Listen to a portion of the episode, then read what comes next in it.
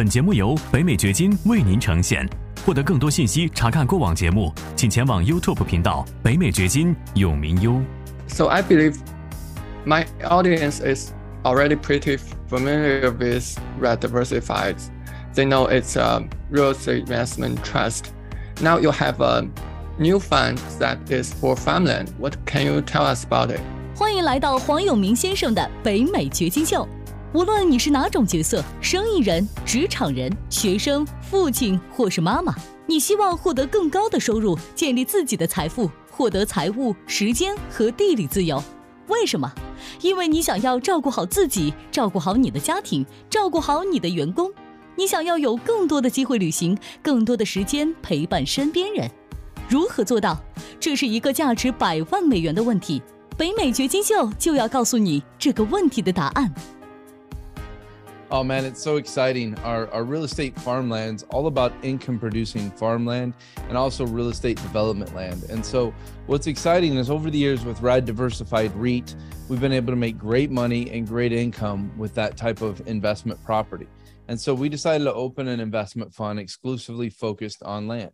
Um, we see the the multiple and we see the growth we see where the economy is going and we think it's you know one of the best investments you can make right now and it's about you know investing in the right type of real estate before the market gets there not after the market gets there. So i'm excited with what we're doing with farmland.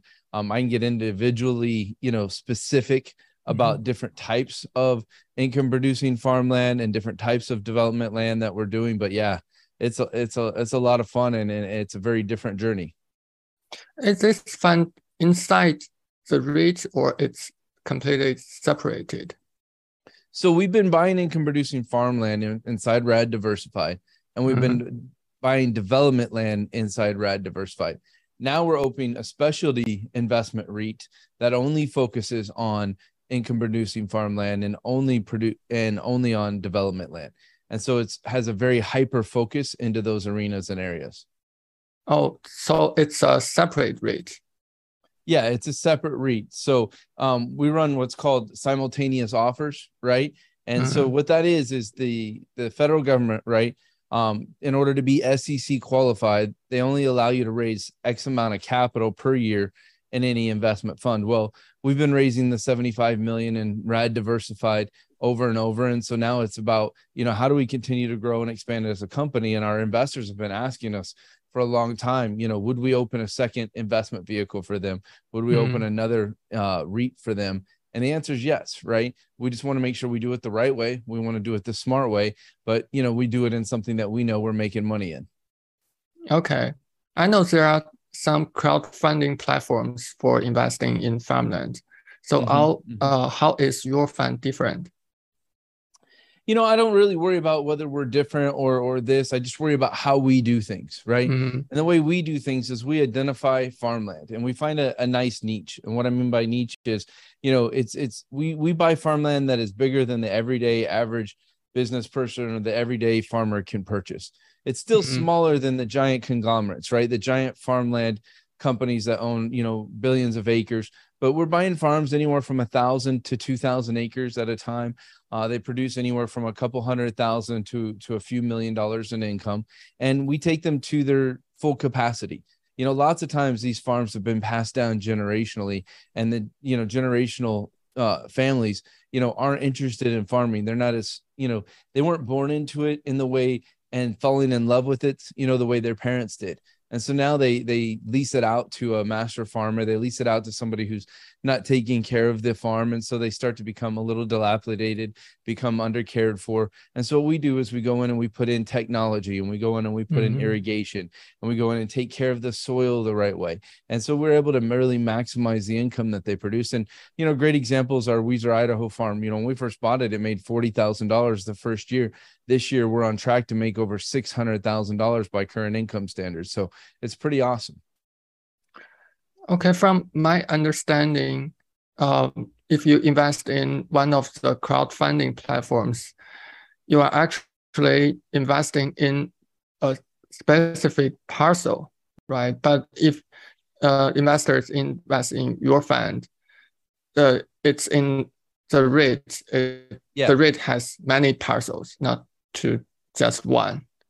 Yeah. So the industry that that we're in, right, the regulation A uh, industry is a crowdfunding industry, but we've gone, we're past the what would I call the brick and mortar mom and pops, right? A, mm-hmm. a, a, crowdfunding company that does a few million dollars and raise capital to buy farmland or to buy something is, isn't what we are, right? Um, we we raise you know over seventy five million dollars a year as a Reg A qualified REIT with the SEC. That means we have to go through financial audits. That means we have to go through a rigorous process to be to be qualified. So it's very different um, than what's a crowdfunding, a basic crowdfunding CF, right? They they have to do what's called a Reg D. It's fairly simple mm-hmm. to open. They go to lawyers. Um, the lawyers set it up for them. What we do is just so much far beyond that from a regulatory standpoint and from a, a, a size of company, from a um, it, it's just very different, right? Um, yeah. there there's some it's it's the difference between buying one or two houses or buying a, a hundred unit apartment complex, right?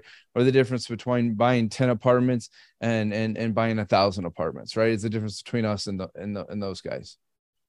Okay, from an investor's perspective, it's um it's a difference between investing one single parcel or and investing in yeah. a portfolio. Yeah. The the nice part with a portfolio is you're investing in the whole, right? Yeah. And so, you know, if you invest in a single parcel, um, its income potential is is is is limited one, but two, if something goes wrong, your entire investment's tied up in only one performing asset, right? As we invest in 100 assets or 200 assets, you know, if something goes awry with one asset, it doesn't affect the whole very much at, at a very small micro percentage. So, from a macro standpoint, you know we're able to invest in a lot of different real estate and a lot of different properties. Um, and, and we have a you know an economy of scale you know we're, we're approaching you know 200 million in total assets as as the rad companies. And so you know we're just able to do a lot of things those types of companies can't do. So how many parcels do you have currently? Yeah we're just over 42 4200 acres total right in the rad mm-hmm. companies and it, it's pretty amazing. You know, I think it's that's broken up into about 20 different parcels um, across across the different farms that we own. Okay, well, where are they located? Which states are they in? Yeah, so our home base is Idaho. That's where uh-huh. we bought our first farms, and we've continued to buy more and continued to expand there. Um, we've also bought in Tennessee. Um, we currently have properties under contract in West Virginia. So we're, you know, we're growing, you know, pretty, pretty, pretty fast. Mm-hmm. For some people who never even thought about farmland, why invest in farmland? Yeah, it's a great question. My best example is hay, right? So hay is one of the crops that that we farm. Um, mm-hmm. Our property produced probably 100 tons of hay um, in 2020. This year, it'll probably produce around five to 6,000 tons of hay. But it's not just mm-hmm. about how much we're producing, it's about what is the price per ton. So in 2020, the price per ton of hay was around $160 per ton. Now it's over $320 per ton. And so when I saw the pandemic hit and I saw the commodities and I saw they were going to be affected by supply chain, I said, look, these commodities are going to go up very fast in price. Um, also with the Ukraine Russia war, right? We started to see more things that were going to be affected. And so we invest in things that we know are going to continue to grow in price. They're going to win during hyperinflation. And so for us, it's all about one, increasing the output, increasing the mm-hmm. amount of farm production that we have. Number two, it's all about increasing the income. I mean, those two run hand in hand, right? Mm-hmm. Yeah.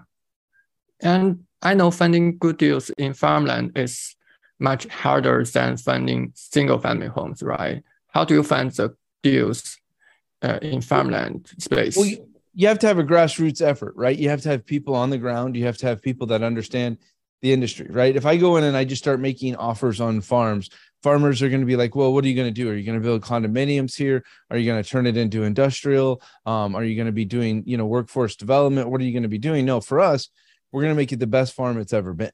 And so, you know, farmers like that and they like that we are a farming company. I think that's number one. I think number two is you have to have relationships. If you don't have mm-hmm. relationships within the community, within within the the area, it's going to be tough, right? Farmers depend on farmers, right? They have each other's back. And so our people will go out and they'll help on the other farms in the area, whether it's cattle or whether it's, you know, the, the depending on the season, right mm-hmm. and so so i think that's very important and i think that's something that's real unique um, to that community and real unique to that world it, people who who farm for a living right mm-hmm. they, they know what it's like to work hard they know what it's yeah. like um, to have the weather work against them they know what it's like to have the pressure of time the one thing that we have that the traditional farmer doesn't have is we have resources and so, you know, we can fly in people from other farms in order to help on our farm if we need to, right? In, in an emergency situation. But we also have financial resources in order to increase our irrigation, to increase our technology in ways that some farmers don't do, right? But the thing is, is, is it's a community, right? And so when our when our when our neighbors and, and people in the you know area need support and need help, we got their back not only is it that important, but then when they go to sell, when they go to offer their properties out, they're going to do it through the network first before they go mm-hmm. and list it publicly. And even once they list it publicly, they're more likely to sell to a farmer that they know. Okay. Uh, am I understanding it correctly that once you buy this land, you farm yourself, you have a team to uh farms yeah we have a team we have a team less led by dustin warren and rhett and rhett warren right? These are these uh-huh. are our leaders of our of our farmland business right? Dusty's in charge of acquisitions and all farming. Rhett, Red is his right hand. And so our team is out there right? We have people who live on site on property who do the farming and then our team is out there doing it every day. Okay so you are not Renting. I wish I could sit here and tell you that I that I go on farms every single day, but you know, yeah. my my job is to be able to look at what's coming what's happening in the markets what are the right type of crops in order to farm what are the right decisions right one of the things we look at is weather patterns right we want to look at national weather patterns and see hey where is where is the world adjusting right where is farmland that's not getting the right amount of rain now going to get the right amount of rain in two years right and so we start to look at those kind of things to get ahead of the curve it's about you know that research to know what's coming Mm. So you have a team to do the farming. You are not renting this land to farmers. Yeah, we have we haven't done master leases because what I found with master leases on farms is they just don't produce enough income, right? And then typically what those those people leasing it mm-hmm. do is they don't take great great care of the farms. What they do is they go in and they they maximize the amount of crop they can make from from individual acres um, and then they leave the rest of the acres to just you know sit um, and and and not they're just not taking care of the way the way you know we like our farms to be taken care of okay so if someone bring you a possible deal how do you analyze it yeah, there's a lot of different ways we're going to analyze it, right? First thing uh-huh. we're going to do is we're going to, you know, do comparison analysis of what is farmland in the area selling for, right? The 2nd mm-hmm. thing is we're going to do is we're going to do an income analysis. Say what kind of income does this farm make now? What kind of income does this farm have the potential to make, right? And how much investment would it make to bring that income up to the level it, it needs to be brought up to? And so it's first a, a comparison, and then it's second it's an income analysis. And then once we've done that, we can formulate an offer and know what our know you know what we want to do with it. Mm-hmm. Is there a holding period you are looking for? Um, you know, for us, we we're focused on buying assets, continuing to add farmland, right? For us, mm. it's all about the income they produce and and the the equity that that, that they create. Um, we don't necessarily worry about the, the the scale of like how long we're going to own them, whether it's three years or five years, but that's pretty pretty good horizon for us. Okay. Uh, so I understand you have farmlands or you are uh, looking to buy farmlands in different states. So how does your team manage them in these uh, different states? Yeah, first if you you buy big enough so you can put management into place on properties, right? But we mm-hmm. also bring people out to our Weiser, Idaho farm and we do training. Um, and so we train our farm leaders out there. We have multiple houses. And so they come into our primary farm and, and they might be six months or a year uh, before they go out to to lead one, uh, one of our other farms.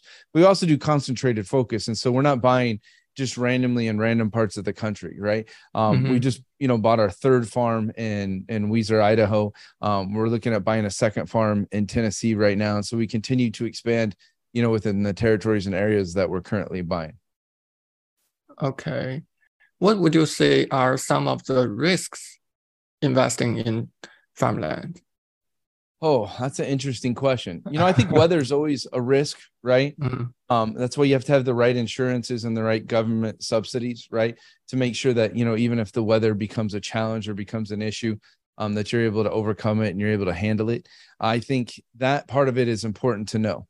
Um, for us, the nice part mm-hmm. is, is being an equity based REIT, we will always make income from our farms, right?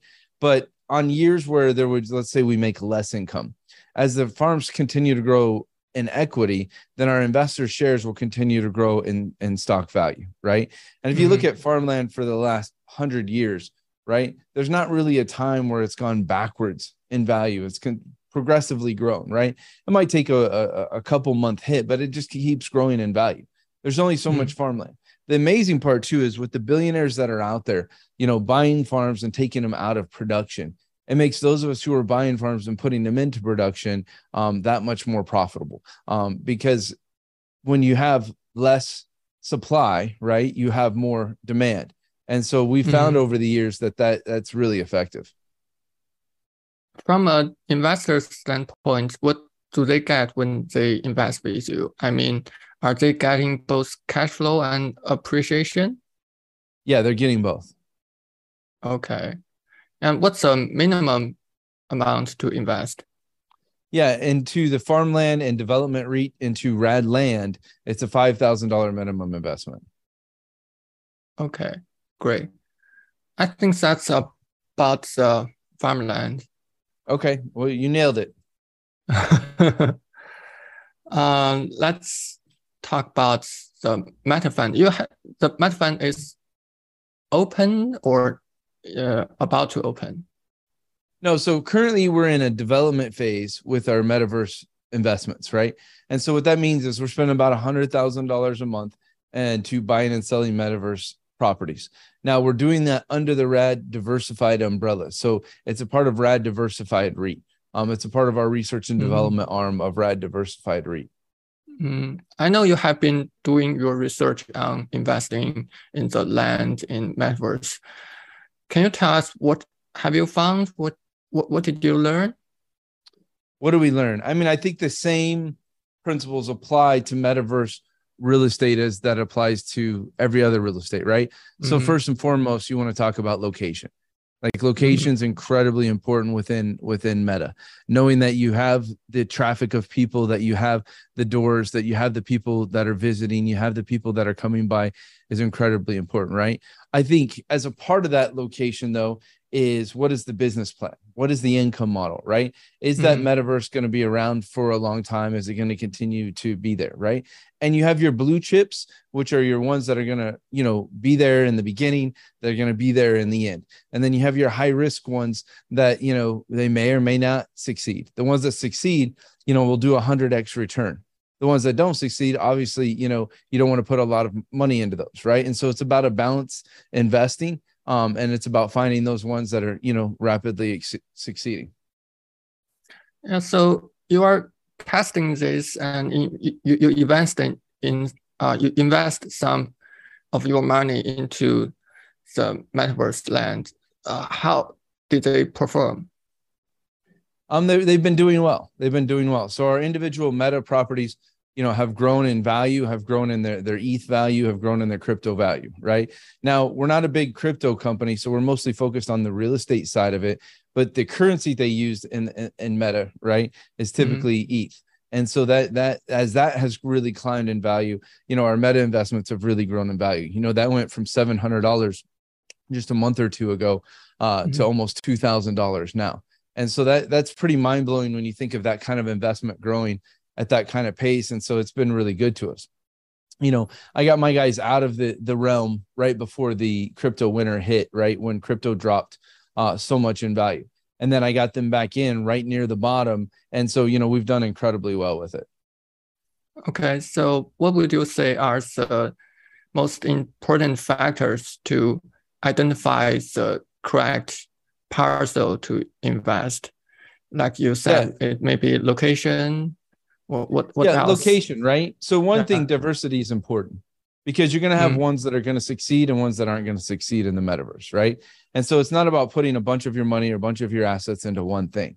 It's about putting a very small amount of money into a lot of different things. And then you're mm-hmm. going to see the ones that 10x or 20x or 100x in value. And that makes up for the ones that, you know, don't really grow or don't do much. And so it, it is it is a little bit of a game, right? Um, and so what I went and did is I identified, you know, two individuals that were making great money in the metaverse. And I went and recruited them. I brought them into the Rad Diversified team. And so I think that's, you know, really smart for us is to have the expert knowledge and the background and the experience to be able to succeed in it. And so before I go on a broad scale with our meta, right, I said, well, let's go and do this for a year. Let's test it. Let's make sure it works. Um, let's find out what the pitfalls are. Let's find out what the pluses, what the minuses are, um, and let let's develop, you know, our own rad strategy, just like we have in in the rest of our real estate over the years, and we've done really well with it. Okay, and I remember you mentioned that uh, when you invest in metaverse, you cannot really buy them below market value. Is it true? And so, if that's true, that doesn't mean appreciation is the only way to make profit. Yeah, so it, it's very interesting, right? So what you mm want to do in the metaverse, it's not about buying below market value. It's about being in the right ones early but also mm. being in the, the, the right popular ones, you know, for the long term. Like one of the things is like you know the brand Nike, right? Mm. And so with Nike, we went and bought their first NFT that came out, right? And we went and bought some of their first uh, properties that started to exist into into the NFT land. Now, I would say, you know, those are some blue chip buys because Nike isn't going anywhere, right? Um, they're a tried and proven, tested company that's been around a very, very long time. And I'm not trying to be political, right? There's people that love that company and people that don't love that company. For us, it's about just making good investments that we know we're going to, you know, sustain the test of time. Okay. Many people think metaverse is just digital real estate.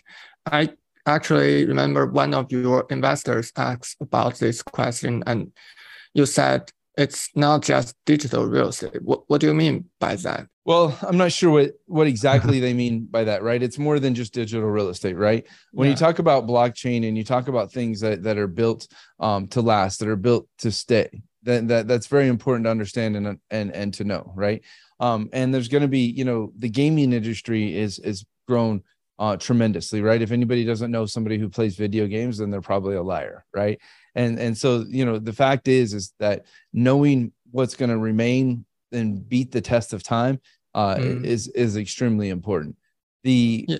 real estate that's in there is eh, how do i put this? It's like the mississippi river right? Um mm-hmm. in china what's the biggest river? Changjiang. Changjiang. Is that did i say that right? Yes. So perfectly. you know these two rivers right whether it's in china or it's in the united states are some of the biggest rivers in the world right? It doesn't matter what boat goes into those rivers. It doesn't matter what storm hits or what happens. Those two rivers are going to run fast. Um, they're going to be wide. They're going to big, be big. They're going to be deep. Our goal, right, is to make sure we put the net into the water and we catch the fish. Um, and, and those rivers are going to keep running no matter what. And so for us, it's about finding those correct rivers. And those yeah. correct rivers are going to be the ones where we want to continue to fish. So by the correct rivers do means the correct platform? Because I know that there are multiple metaverse platforms. Yeah. The, each metaverse right is its own platform its own world right there's yeah. the decentralized right platforms the ones you know there's different metaverses where you can go from one to the next to the next right and, and forgive me anybody who's a, a, a meta genius right I'll, mm-hmm. hear me talk about meta and i probably sound like an elementary or junior high person right um, what i'm smart about right is business investments and about hiring and recruiting amazing people. And so that's why we brought incredible people onto our meta team, right? Alan Pan asked me not that long ago, Dutch, he was like, How did you read what was happening in the crypto world, right? How did you read what was going to happen in the meta world as it went up and it went down? I said, Well, Alan, what I'm really good about is reading between the lines. I can read the tea leaves. And so when I start seeing certain press releases, I start seeing certain government actions, I start seeing certain businesses investing in different parts of the metaverse, right? Um, mm-hmm. I, I, can read between the lines about what's being said, right? Um, and as the market moves, I know how to move before the market happens. And so then what I do is I go and give that information to my meta team and I let them know what's happening and what's going on. And what they do is then they go into the metaverse, they go into the, their crypto investing, and then they make the investments and they make the moves that they know they need to make. Right. And mm-hmm. I, I you know all my investors who you know pulled pulled money out of you know crypto when the winter was was about to hit you know we're, we're very very happy and those who who didn't hear or listen to me you know weren't very happy um because they they they weren't paying attention one of the things about rad diversified is we're always very present we're very much in the marketplace we're not just a company who has a lot of capital or just a technology firm right we're a company with incredible people that work here at Rad Diversified who stay ahead of the game. They're constantly researching, they're constantly mm-hmm. dissecting what the right move is, what the right investment is, right? Um, you know, yeah. our team is analyzing every single new meta, every single new ICO, every single new thing that's happening in the cryptoverse on a daily basis, morning, noon, and night, right?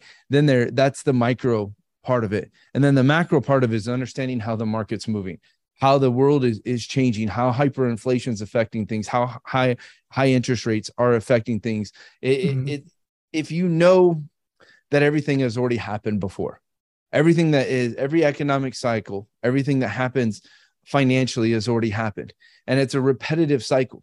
And so, if you're able to understand what's happening in the cycle and able to read the cycle, you can take advantage and win with the cycle. And look, my job, right, is to win mm-hmm. for my investors. My job is, you know, to beat our competition, but also just to do what Rad does and do it extraordinarily well.